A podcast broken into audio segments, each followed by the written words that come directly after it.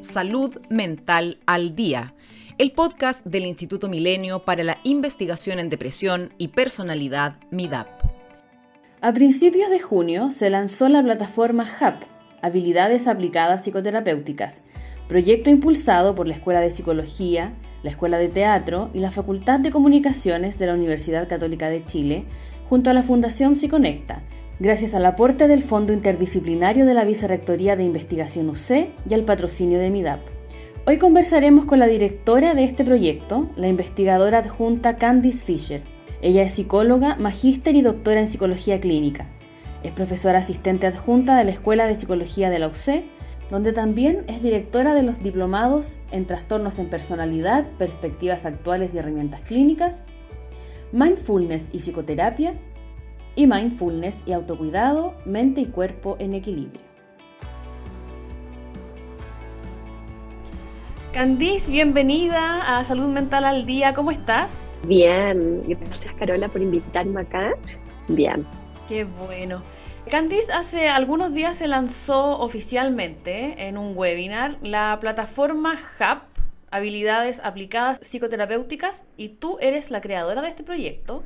Así que me gustaría comenzar esta conversación preguntándote de qué se trata esta plataforma. Así es, gracias Carola, porque es una plataforma que, que viene de un trabajo de hace muchos años y es un eh, trabajo que tiene mucho cariño de parte mía y de parte de todo el equipo que trabajamos aquí.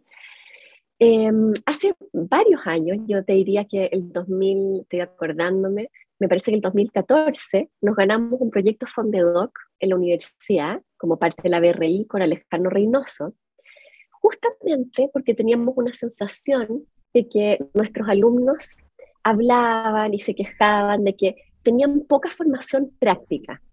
Entonces, en ese Fondedoc hicimos focus group y entrevistas a alumnos, exalumnos y supervisados de la Universidad Católica, de la Escuela de Psicología, para ver em, cuál era la impresión, em, qué habilidades sentían ellos que les faltaban al salir de la universidad, qué valoraban de la formación eh, en la escuela y algunas otras dimensiones. Y la gran conclusión en ese momento fue una sensación bastante compartida entre alumnos, supervisados, exalumnos, de que sabían mucho de teoría en ese momento, pero tenían grandes dificultades de aplicar la teoría a la práctica clínica con sus propios pacientes. O sea, en otras palabras, llegaban a las prácticas y no sabían mucho qué hacer, aunque sabían mucho de teoría psicoanalítica, sistémica, cognitivo-conductual, etc.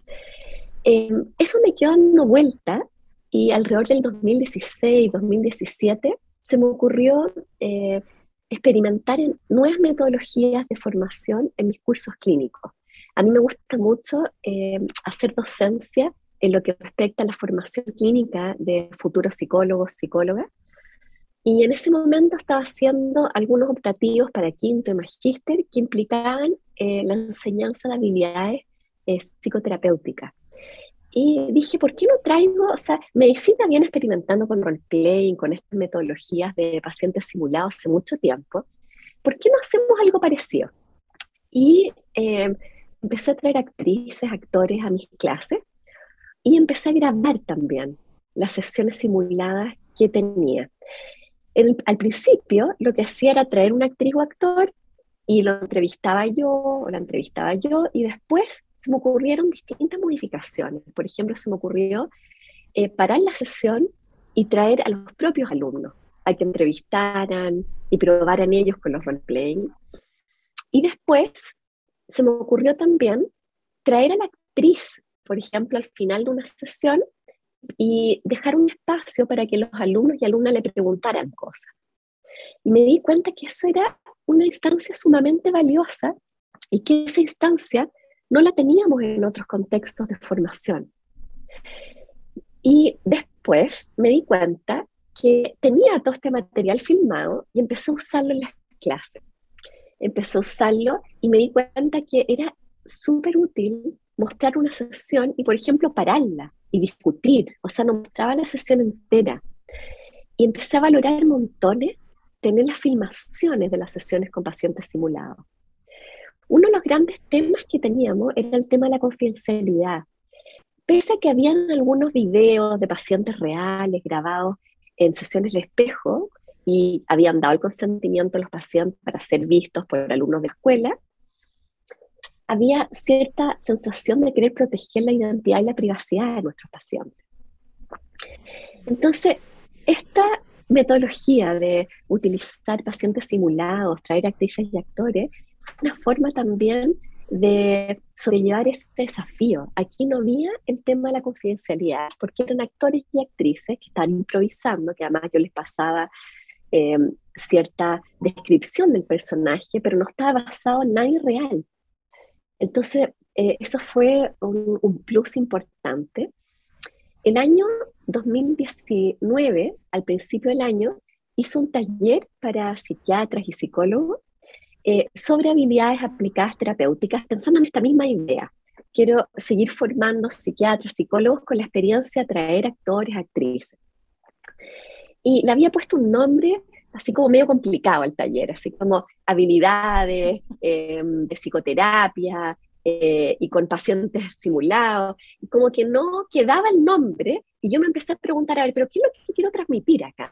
Y de repente, haciendo ese taller, se me ocurrió que HAP puede ser un buen nombre, HAP, habilidades aplicadas psicoterapéuticas, que era el gran objetivo que yo tenía en la formación de terapeuta cómo entregar herramientas que fueran prácticas y que fueran posibles para ellos y fáciles de utilizar sus propias prácticas clínicas.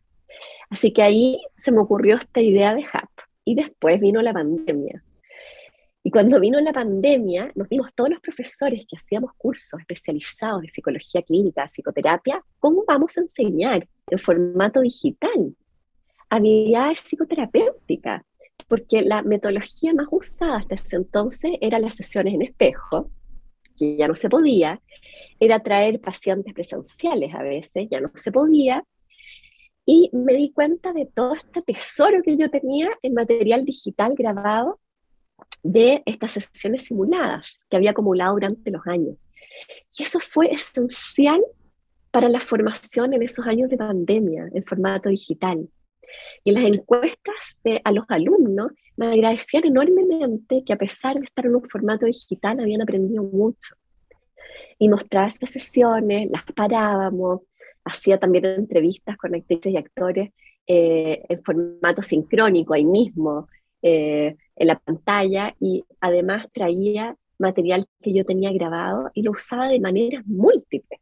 O sea, mostraba algunos pedazos, le hacía preguntas y veíamos un tema cómo se interviene, por ejemplo, para, eh, eh, evaluar síntomas ansiosos, cómo se hace un cierre de una sesión.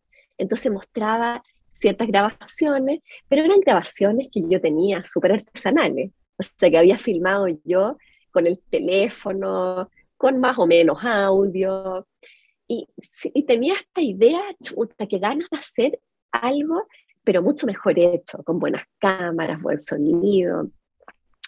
Y ahí postulamos al principio del 2020, me parece que fue, no, a ver, estoy pensando, fue a finales del 2020 y a este fondo interdisciplinario de la Vicerrectoría de Investigación de la Universidad Católica y invité a una profesora de la Escuela de Teatro y a un profesor de la Facultad de Comunicaciones y él trajo, que Fernando Acuña, y él trajo a eh, el queridísimo Pelado Soto a trabajar también en el proyecto, y Molly Boyce desde la Escuela de Teatro. Eh, armamos esta postulación para eh, desarrollar este proyecto que yo venía pensando hace tiempo, pero concretarlo en algo bien hecho, gratuito, en español, porque además cada vez que buscábamos, mis colegas y yo, tuvimos estas conversaciones durante la pandemia, ¿De dónde sacamos videos, material de pacientes simulados, de actores, de, terapeutas con alta experiencia? Hay material, hay ciertas sesiones, eh, de hecho hay algunas eh, plataformas eh, estadounidenses, pero súper caro el material, en inglés, sin subtítulos, y muchas veces sin material como complementario. O sea, era la pura sesión. Entonces eh, se nos fue ocurriendo cómo llevamos toda esta experiencia que yo había acumulado en la metodología de usar pacientes simulados y de usar la forma que lo fui usando a este proyecto y se nos ocurrió, bueno, entrevistemos a las actrices y a los actores después de la sesión. Entonces grabábamos, por ejemplo, una primera sesión y después, por ejemplo, el proyecto HUB, invitamos a la Paula Rassuris, a Alex Ben, también investigadores de MIDAP, a ser terapeutas. Y eh, había una primera sesión, por ejemplo, de Paula con un actor, con Gabriel Prieto, y terminaba la sesión y yo entrevistaba a Gabriel Prieto como actor y le preguntaba, ¿qué te pareció? ¿Qué te gustó de la sesión? ¿Qué te gustó? Alguna cosa que te haya dicho la, terapeuta que te haya gustado, algo que, que no te gustó, ¿por qué no te gustó? ¿O cómo te hizo sentir? Entonces tenemos además la mirada de los actores, actrices y de los terapeutas. O sea, Paula o Alex, ¿qué te pareció esta paciente o este paciente? Eh, ¿Qué impresión te dio? ¿Qué de, las intervenciones que hiciste, de lo que te dijo, eh, te pareció que fue importante? ¿Por qué? Y eso lo hicimos en dos momentos, después de la primera sesión y al final de las tres sesiones de cada caso clínico que filmamos. Entonces, pudimos eh, recopilar en HAP, primero, eh, sesiones de pacientes simulados que facilitaban montones el uso de este material en forma masiva, sin tener que estar preocupado de la confidencialidad de los pacientes, porque no eran pacientes reales ni casos reales. Pudimos captar entrevistas a los pacientes simulados y además quisimos incluir ciertas cápsulas de contenido, módulos, módulos temáticos, que fueran como unas clases donde pudiéramos discutir un tema tomando ciertos clips de la sesión. Entonces, Candice, en esta plataforma hay tres casos, son tres sesiones por caso, con eh, un actor, dos actrices y tres terapeutas. Eso a grandes rasgos es lo que se puede encontrar hoy día en Hub, ¿cierto? Así es. Hub incluye ahora nueve sesiones con pacientes simulados, que son tres casos clínicos. Está el caso de Carlos, interpretado por el actor Gabriel Prieto, y la terapeuta es Paula Rasuris, y ese caso incluye una primera sesión, una segunda sesión y una última sesión de un proceso de terapia. O sea, con esto quiero decir que no son en todos los casos tres sesiones seguidas, por ejemplo. Después está el caso de Pilar, que son tres sesiones, donde Pilar está interpretada por eh, Elena Muñoz, la actriz, y el terapeuta es Alex Men, y ese material involucra una primera sesión, una segunda sesión y una sesión número siete, que tiene que ver con un impasse terapéutico, con un momento en que la paciente se molesta con el terapeuta. ¿Por qué? Porque quisimos captar ciertas temáticas diferentes en todo este material. Y el tercer caso es el caso de Alejandra, interpretada por Milena Bastidas, donde soy yo la terapeuta, Candice Fischer, y es, esas son tres sesiones seguidas de teleterapia, porque quisimos captar también la terapia de estos tiempos. Entonces, uno de los tres tratamientos es una teleterapia, en formato como sería cualquier terapia online, vía Zoom. Hacemos mucho los terapeutas en, este, en estos tiempos de pandemia. Y además, hay seis entrevistas a las dos actrices, al actor y a los tres terapeutas donde Paula me entrevista a mí y yo entrevisto a Alexia y a Paula y em, entrevistamos a los actores y actrices. Y además hay seis cápsulas de contenido temático, módulo, que abordan distintos temas. un primer módulo que aborda entrevista inicial y en el fondo es como una clase de 20 minutos, todas, todas duran alrededor de 15, 20 minutos, más o menos y en esta clase yo voy complementando información, conocimiento, con algunos clips de las sesiones que ejemplifican o ilustran lo que yo voy diciendo.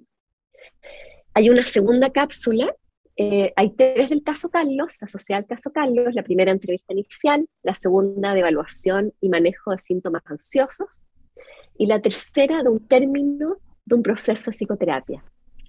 Y después hay seis cápsulas asociadas al caso de Pilar, que está interpretado por Elena Muñoz y el terapeuta Alex Ben.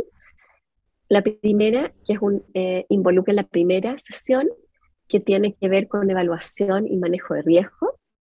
La segunda, que involucra la primera y segunda sesión, que tiene que ver con eh, cómo dar un diagnóstico a una paciente. Y la tercera sesión, que involucra la última sesión de este caso, que es la sesión número 7 de un proceso, que aborda la temática ruptura de la alianza terapéutica. Em, inicialmente queríamos hacer nueve cápsulas, pero es un, fue un mega proyecto.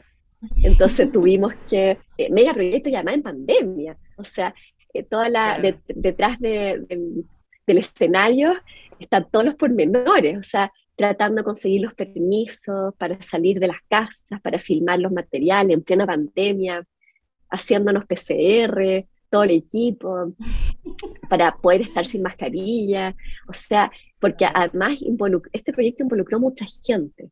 Había em, equipo de cámara, que fue también eh, para el apoyo que nos dio la escuela, la Facultad de Comunicaciones, facilitarnos las cámaras, micrófonos, y ocupamos cámaras profesionales eh, súper buenas que nosotros no hubiéramos tenido acceso si no hubiera sido por este proyecto.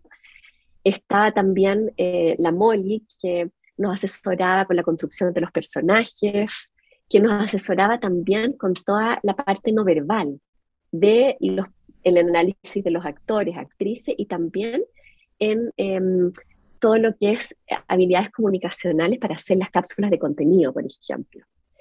Además, había un equipo detrás de sonido, em, estaba eh, el director de la producción, que fue Sebastián Paso, que manejaba a una diseñadora web, o sea, había un, gran equipo.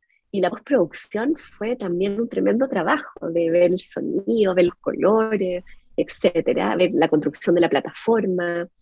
Así que tenemos como un tremendo equipo detrás de este proyecto y bueno, son cosas que pasan cuando uno hace este proyecto que no dimensiona en un momento inicial, así que eh, tuvimos que acortar el número de, cápsulas, de cápsulas, por lo menos para este, este proyecto inicial. Candice, en el webinar de lanzamiento participó harta gente. Los comentarios, sobre todo en el chat que pude ver, eran súper positivos. Eh, mucha gente eh, evaluando muy bien la, la idea primero, la plataforma luego. Y me gustaría preguntarte cómo has sentido la recepción de este proyecto en estas primeras semanas que ya está operativo y funcionando 100%. Sí. Em, mira, el lanzamiento fue sumamente emocionante, porque fue como concretar un trabajo eh, colaborativo, largo, eh, donde todos pusimos tiempo, dedicación, eh, con mucho cariño, pensando en hacer un aporte a la formación de los terapeutas. Entonces, en el lanzamiento, sí, los comentarios fueron emocionantes, positivos en general. No, hasta ahora no, no, hemos recibido ningún comentario negativo y de mucho agradecimiento la comunidad de psicoterapeutas, sobre todo de psicoterapeutas jóvenes que tienen menos formación y menos acceso a sesiones de este tipo y a este tipo de material. De hecho, nos contactaron gente de afuera, de Colombia, de Nicaragua, Ahora, pasada una semana, eh, yo tengo una sensación de que todavía la difusión eh, es muy agotada, o sea, todavía mucha gente no conoce el proyecto. Eh, creo que todavía tiene que darse a conocer. Todo el tiempo vamos viendo que se va metiendo más gente a la plataforma, pero lentamente. Yo creo que falta todavía que se dé más a conocer que la gente sepa que está asequible, que es gratis, que tiene hasta subtítulos en español, lo cual es súper bueno porque de repente no se entiende, no sé, habla eh, la actriz como en su personaje paciente rápido, no sé, están los subtítulos. Y para personas que tengan algún tipo de, mm, eh, de problemática eh, de escucha, puede también verlo sin ningún problema. Em, pero yo creo que eso, o sea, nuestro interés es que, es que sea masivo, ahora masivo para la población de psicoterapeutas. Está pensado en ese nicho, está pensado para otro tipo de profesionales. Ahora, una de las preguntas que se hizo varias veces durante el, el, webinar era precisamente si es que esto era gratis, así que nuevamente lo vamos a dejar súper en claro, es una plataforma completamente gratuita, con todo el material en español y es posible que docentes, por ejemplo, de distintas universidades de Chile, de Sudamérica, etcétera, puedan utilizar este contenido en sus clases? Absolutamente. De hecho, ese es uno de los objetivos de este proyecto. Es que sea utilizado por docentes, profesores, formadores de instituciones que forman psicoterapeutas y que lo usen, usen las cápsulas, usen las sesiones. Esa es la idea. Y además está pensado para que eh, futuros psicólogos, psicólogos, psicólogas recién tituladas o psicólogas también con alta experiencia lo vean para uso propio tiene todas esas posibilidades eh, para ser utilizado. En el webinar, eh, Candice, Alex Ben señaló eh, que la formación de psicoterapeutas no ha cambiado prácticamente en los últimos 70 u 80 años. Fue un, dato que a mí me llamó mucho la atención, así que me gustaría preguntarte, bueno, ¿qué puedes comentar sobre esto? Tú algo comentabas también al principio sobre esta sensación, ¿no? De las y los estudiantes de que les estaba faltando algo. Eh, ¿Cómo lo ves tú? ¿Falta actualización? ¿Cuál es, no sé, el conflicto a abordar? No, súper buena pregunta. Em, yo creo que hay dos áreas donde tenemos que darle una vuelta y reflexionar los que formamos, los que hacemos clases y los que enseñamos a futuros psicoterapeutas o a psicoterapeutas actuales a cómo perfeccionarse. Una dimensión es la dimensión de contenido, de actualización eh, sobre terapia basada en la evidencia, sobre contenidos teóricos. En general hay una brecha importante que se ha eh, descrito en la literatura entre los practicantes, o sea, los psicólogos, psicólogas, psicoterapeutas que practican, que tienen práctica clínica, pero que no hacen investigación, con todo lo que se está publicando año a año y todo lo que se va aportando desde eh, la investigación, desde todo lo que es terapia basada en evidencia, eh, a la disciplina. Hay una brecha enorme. O sea, yo me acuerdo de leí un paper, no, no, no, no actualizado esta información, pero hace unos años, donde el promedio de papers académicos que lee anualmente un terapeuta es cero o uno a lo más. O sea, no hay todavía un puente sólido entre ambas dimensiones. Esto hace que muchos terapeutas sigan enseñando lo que le enseñaron hace 20 años, 15 años y que no esté actualizado ese conocimiento. Em, y esta es una disciplina que ha habido montones de actualización en los distintos temas. Entonces, ese es un tema para darle vuelta a propósito del comentario de Alex. Y el segundo tema tiene que ver con la metodología de enseñanza. Seguimos muchos profesores, docentes, formadores enseñando con una metodología pasiva, expositiva.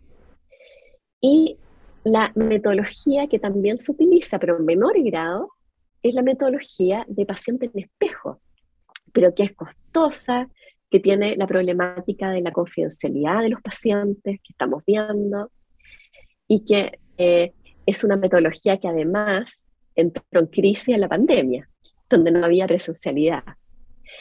Y la metodología, por ejemplo, de pacientes simulados, de roleplay, es mucho menos utilizada a nivel mundial en las escuelas y formaciones de psicología. Y esa es una brecha importante porque la formación psicoterapéutica involucra un aprender haciendo, un aprender viendo cómo otros terapeutas hacen, practican y también una aprender practicando, haciendo ellos, ella. Y por eso en medicina es súper eh, mainstream, súper incorporada la metodología paciente simulado con los alumnos a lo largo de la carrera, pero no es así en psicología. En psicología sigue siendo algo menos habitual y novedoso. Y acá con este proyecto, con HAP, quisimos hacer una contribución hacia ese espacio, hacia algo más práctico, por lo menos hacia el acceso abierto, gratuito, asequible para toda persona que quiera, todo psicólogo en formación, psicóloga, docente, de este material que son sesiones lo más reales posible. Porque además acá, se me olvidó comentar esto, no hay un guion. los pacientes, esto lo dijimos en la, el lanzamiento, pero los pacientes simulados no siguen un guion preestablecido. Esto es muy real. Los terapeutas no saben nada o casi nada de los pacientes, así como sería en un contexto real, en, esos casos, y los pacientes se les dio una viñeta, se les explicó a grandes rasgos el personaje, pero ellos improvisaron. Como decía la, nena Muñoz en ese momento, la actriz, más que, una, más que una simulación, esto es como un encuentro, un encuentro muy real. Y eso es un privilegio de poder acceder a este material como herramienta de formación. Candice, y en estas entrevistas que se le hace a las actrices, al actor, que tú también has visto con tu misma experiencia con actores y actrices en clases, ¿cuál ha sido esa evaluación? Porque recuerdo que Paula Errázuriz comentó que para ella como terapeuta se da cuenta de que eh, también es complejo como exponer frente a un grupo de gente su manera de hacer terapia, su manera de trabajar. Entonces, quisiera saber cuál ha sido el comentario en general de estos actores y actrices sobre esa contraparte de terapeuta, que es algo que ustedes casi, o sea, nadie conoce, en el fondo uno sale de la consulta y nadie sabe cuál fue la sensación, cuál fue la percepción.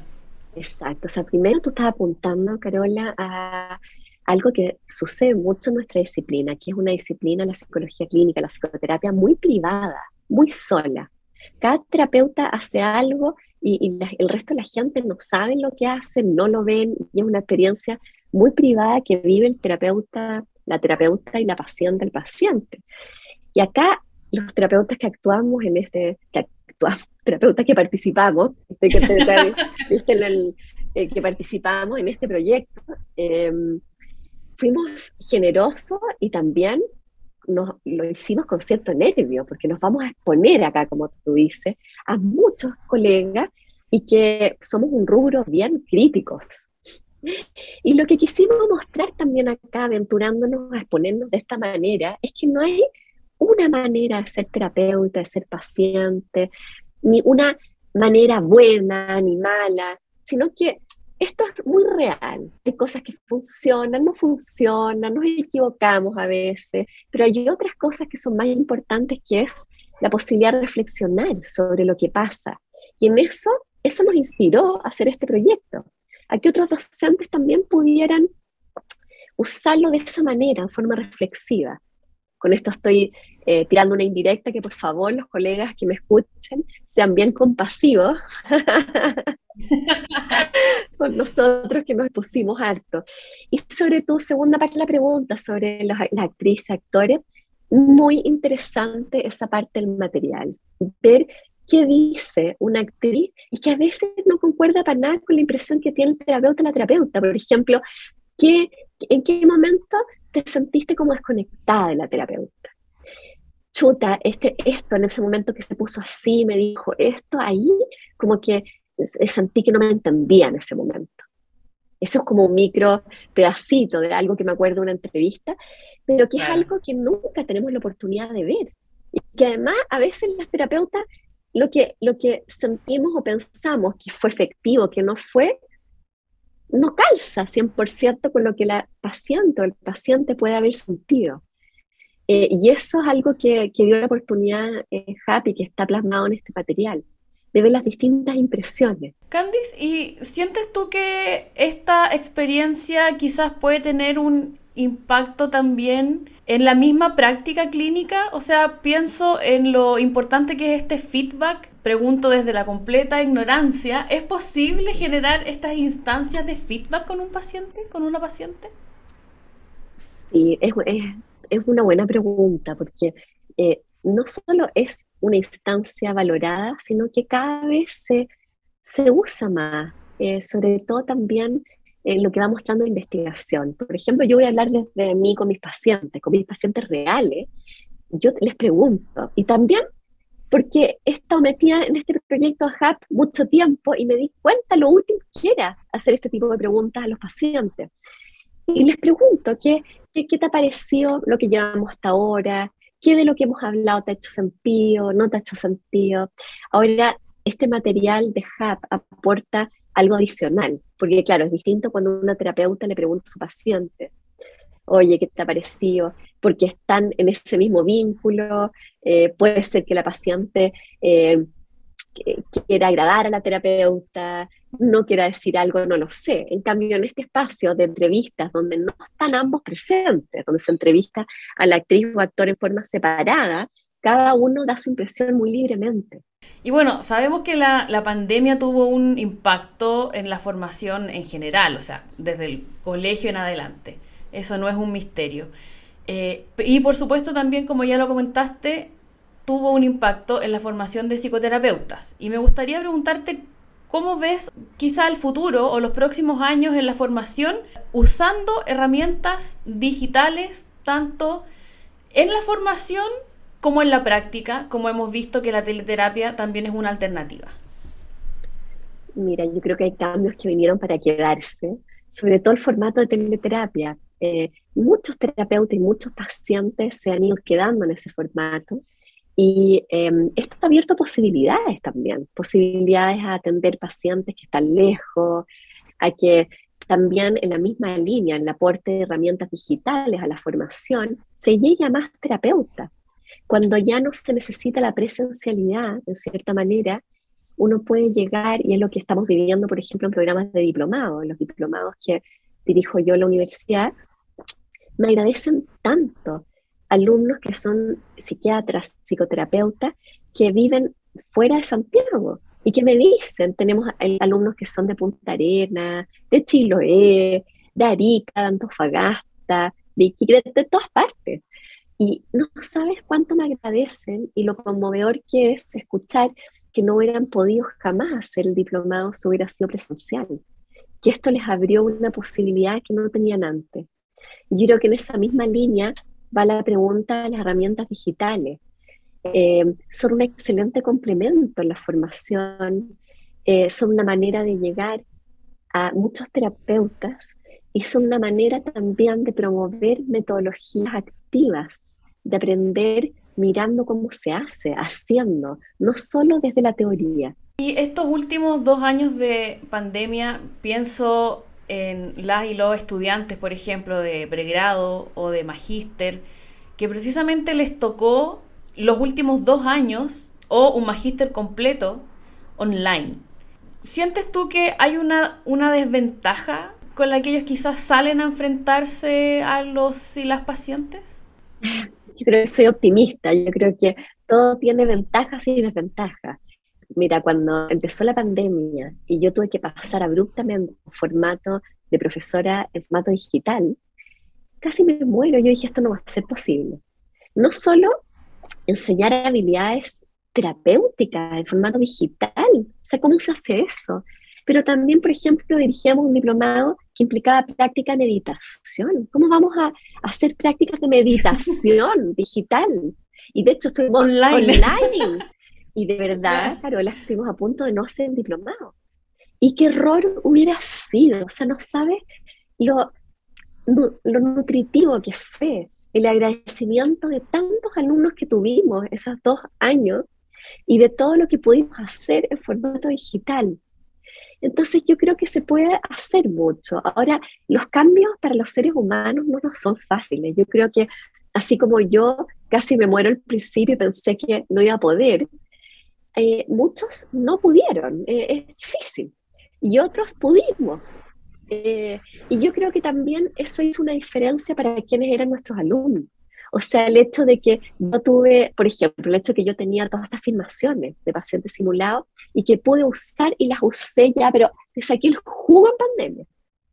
Porque ya que no podía atender en presencial, no podía mostrarles una entrevista en espejo, le mostraba los videos, hacíamos roleplaying digitalmente, usamos otras estrategias, otras metodologías, pero hubo profes que no tenían acceso a materiales así. Y eso también, Carola, me impulsó a desarrollar ese proyecto en pandemia, HAP.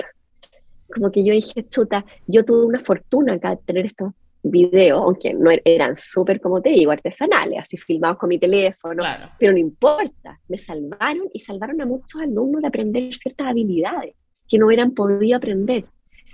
Pero eh, yo quise con Hub que, que otros profesores tuvieran esa posibilidad también.